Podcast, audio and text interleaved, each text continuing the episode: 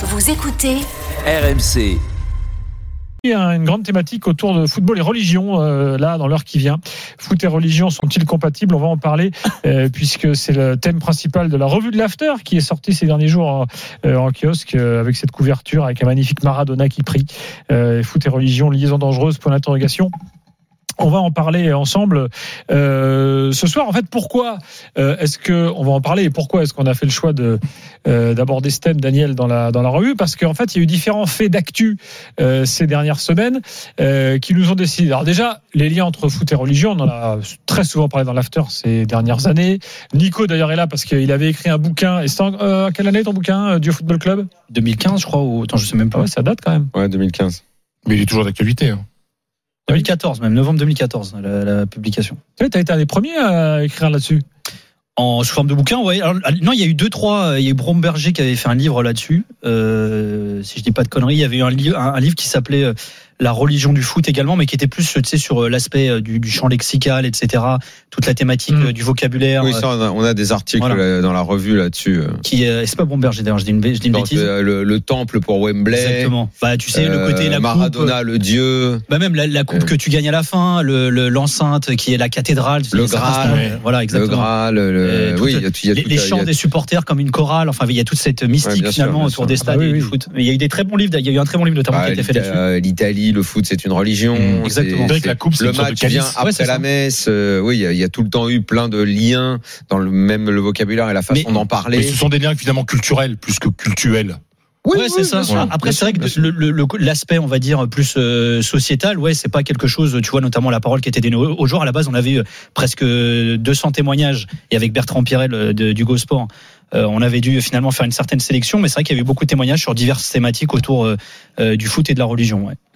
Alors, je continue ma contextualisation. Donc, euh, on est ravi que tu sois là, Nico, parce que tu as beaucoup euh, aidé également à la revue de l'After sur cette thématique. Euh, je dis oui, je disais quelques faits d'actu ces derniers temps. Alors, il y a eu euh, le fameux combat des hijabeuses, rappelez-vous, qui euh, voulaient participer à des compétitions de- d'amateurs euh, avec le voile. On a suivi ça. Il y a Patrice Evra qui a remis dans son bouquin les histoires de buffet halal en équipe de France dans, dans l'actualité. Il y a eu la Cannes avec une religiosité un peu de tous les instants, euh, euh, quelles que soient les, religions. hein. Euh, D'ailleurs, on va dire qu'on a le, geste religieux beaucoup plus décomplexé sur les terrains en Afrique que, dans d'autres endroits. On va y revenir. Tout ça nous a fait dire tiens, allons-y, parlons sereinement de ce sujet et donnons la parole à, tout le monde. Et on va se poser quelques-unes des, questions qu'on se pose dans la revue là, dans l'heure qui viennent. Par exemple, est-ce que prier sur un terrain, montrer sa religiosité, est-ce du prosélytisme ou pas? Est-ce que la foi rend plus fort Certains joueurs témoignent. Euh, on va on va en parler. Comment gérer le fait religieux dans les clubs? Parce que ça c'est euh, euh, quelque chose de nouveau aussi qui n'existait pas il y a il y a quelques années.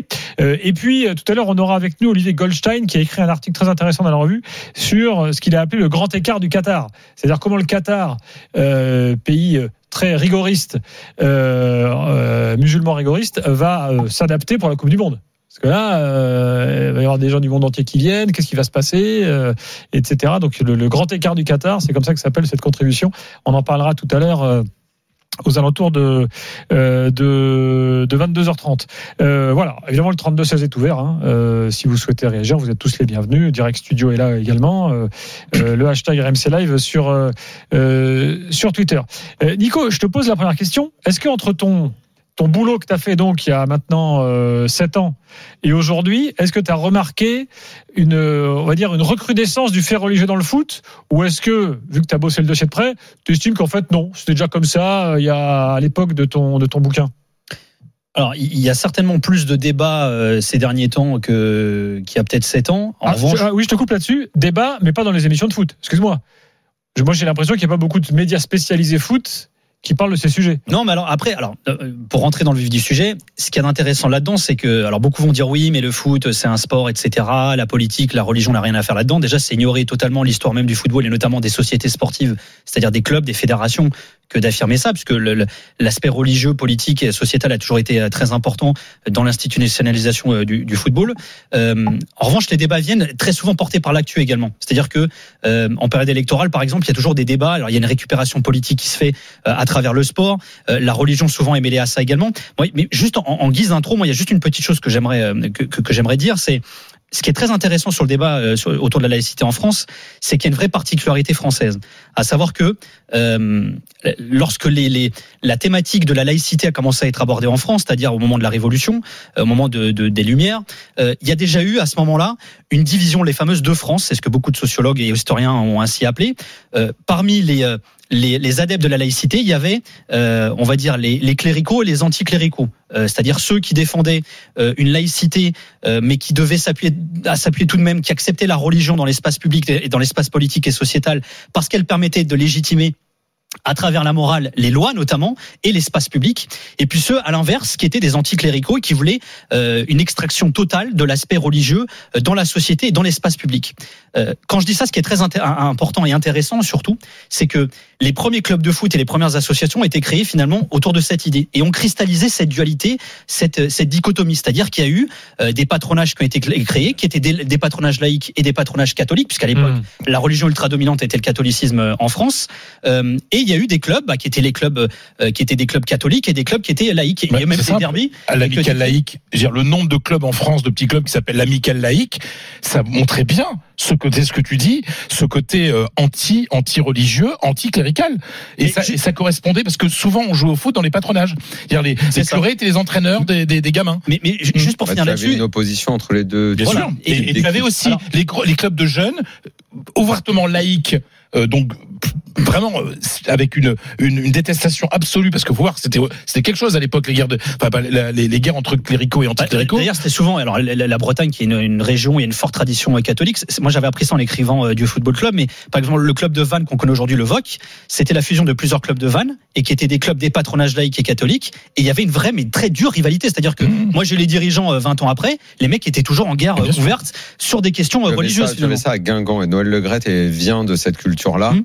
Et lui Ouais. était euh, dans, dans le camp des, des, des- en, en gros des, des chasseurs de curés quoi. Ah, Mmh. après, Et- souvent, souvent des clubs qui étaient un peu marqués à gauche. Il y avait aussi des clubs Bien sûr. bien clubs sûr, bah, communistes. Euh, exactement. bah, mais, bah, mais juste ouais, pour en revenir. Noël Legrette était Ouais, euh, à, la, à la Hum. base euh, euh, socialiste, on sait plus trop ce qu'il est maintenant, mais était donc Mais- euh, oui euh, c'est pourquoi non non mais simplement une petite précision c'est pourquoi quand aujourd'hui on, on dit qu'on ne parle de laïcité que pour la question d'islam c'est pas faux c'est pas vrai parce que c'est tu le rappelles au départ le, le, côté laïque est, est fondamentalement anti-catholique donc, euh, je veux dire, l'opposition à l'époque, Après, il y a- si tu la- veux- l'islam n'existe pas quasiment pas en France. Donc, c'est pas un débat. Le, le débat sur la laïcité dans le foot n'est pas né aujourd'hui. mais même au-delà du foot, hein, c'est-à-dire que c'est- finalement société, cette, dualité qui existe finalement depuis 200 ans, hein, depuis euh, l'époque des Lumières, où finalement des laïcs s'opposent entre. Alors certains se diront laïcs, d'autres diront laïcistes. Moi perso, euh, enfin, je- on, on va y revenir, mais euh, ceux qui vraiment préconisent euh, l'exclusion dans l'espace public de tout signe religieux, pour moi, sont plus des laïcistes que des laïcs en tant que tels. Mais ça, justement, après moi, moi, je, moi, je, C'est quoi un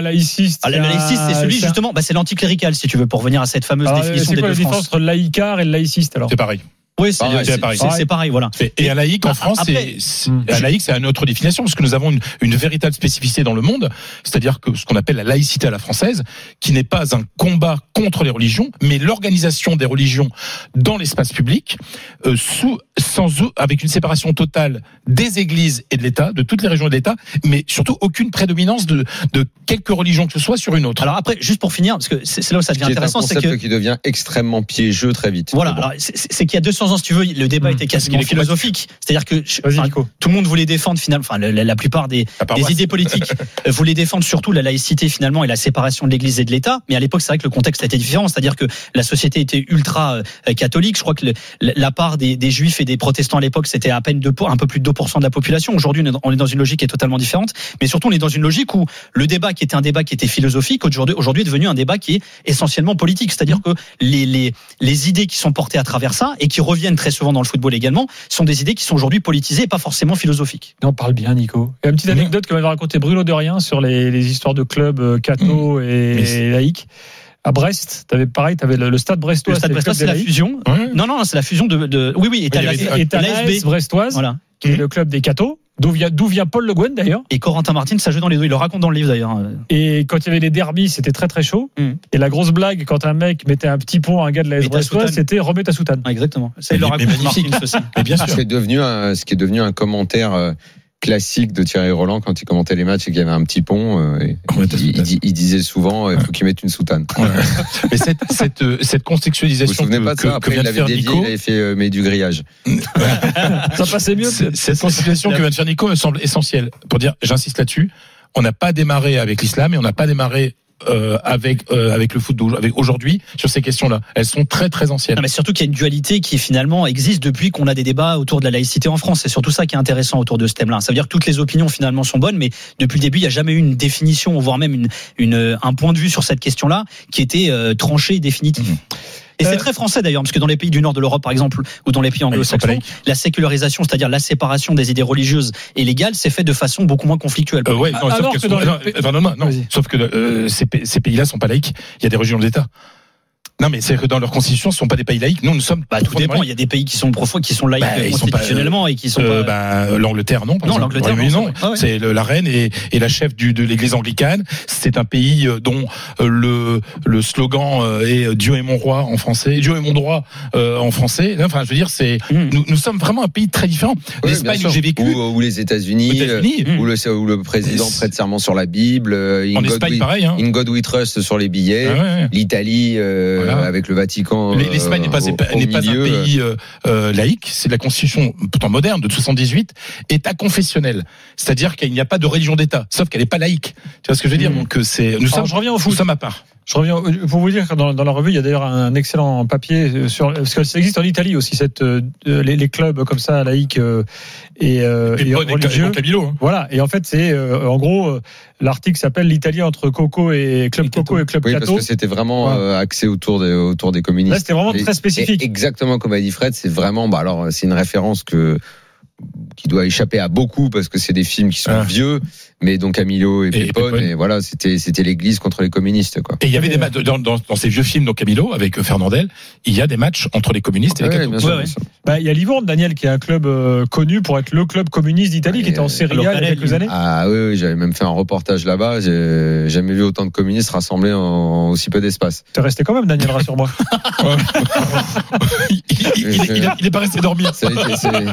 Alors c'est la ville où a été créé le, par- le PCI, Ouais, qui est Parti communiste italien. Euh, C'était pas n'importe quoi. hein.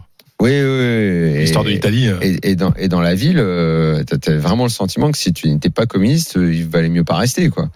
Parce que j'avais rencontré des ultras, c'était un, un reportage que j'ai fait auprès des ultras. C'est du sectarisme 100%, quoi. Si, si t'es pas, si t'es pas avec eux, t'es contre eux, quoi. Bah, ça, c'est le principe en général des ultras, quel que soit le bord. Ah, non, et là, là, là, ça, ouais, là, ça avec, joue- avec une Là- petite teinte communiste, là, parce que c'est pas. Là, s'ajoutait vraiment la dimension. C'est ce que tu dis est pas faux, mais là, il s'ajoutait quand même une dimension vraiment politique. euh, les mecs, euh, vraiment, c'était. euh, il faut être communiste pour qu'on t'adresse la parole, quoi. Allez, euh, pas mal de réactions sur Direct Studio. Je vais vous en dire quelques-unes. On va, euh, je vais vous poser la question dans quelques instants, de savoir si vous, en fait, sur un tour de table, vous êtes gêné par euh, les signes religieux sur les terrains, Mm. euh, oui ou non. On en revient dans quelques instants. Euh, juste un petit point score, vous dire qu'il y a toujours 1-0 pour l'Allemagne face à l'Angleterre. Euh, il reste 20 minutes Euh, et euh, le score euh, d'Italie-Hongrie, euh, je vous le donne tout de suite euh, pour vous dire qu'il y a toujours 2-1 pour les Italiens à un quart d'heure de la fin. Et puis Rwanda-Sénégal, ça a repris 2-1 ou 2-0 2-1. Ils ont marqué les Hongrois. Euh, oui, ça. but contre son camp, je crois, Ah, d'un mais j'ai raté ça. dans le Chili, euh, contre son camp. Euh, et euh, toujours 0-0 entre le Rwanda et le Sénégal après 51 minutes dans les qualifs de la Cannes. À tout de suite dans l'after.